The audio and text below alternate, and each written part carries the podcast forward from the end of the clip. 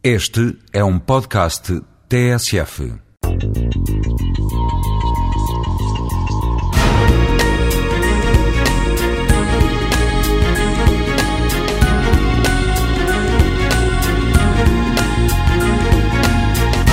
Na cidade há sempre um plano, um espaço da Cívitas.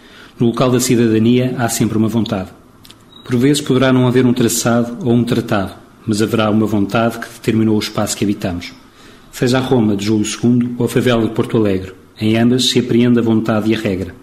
Se na primeira, partindo da vontade política de um Papa de estruturar a capital do Império, se traçaram eixos e praças, na segunda, a vontade popular de reconhecimento e identificação do espaço que habitam determinou eixos e limites.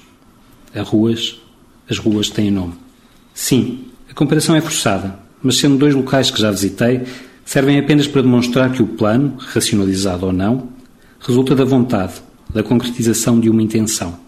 São as vontades, ou os diversos poderes que se encontram na cidade, que determinam um plano, pois sem uma intenção não se justifica o plano, nem mesmo a cidade. O plano é um exercício de mediação, da avaliação do existente, para, com base nos conhecimentos presentes, apresentar uma proposta, uma única solução que deverá responder a muitos e diferentes pontos de vista.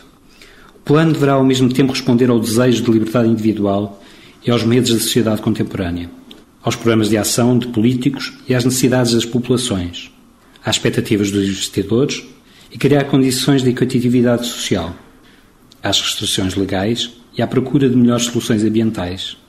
Enfim, mesmo não sendo por vezes possível atender a todas estas questões simultaneamente, responder aos anseios do cidadão comum. O mais simples plano ou traçado deverá comportar uma intenção, a resposta a uma vontade.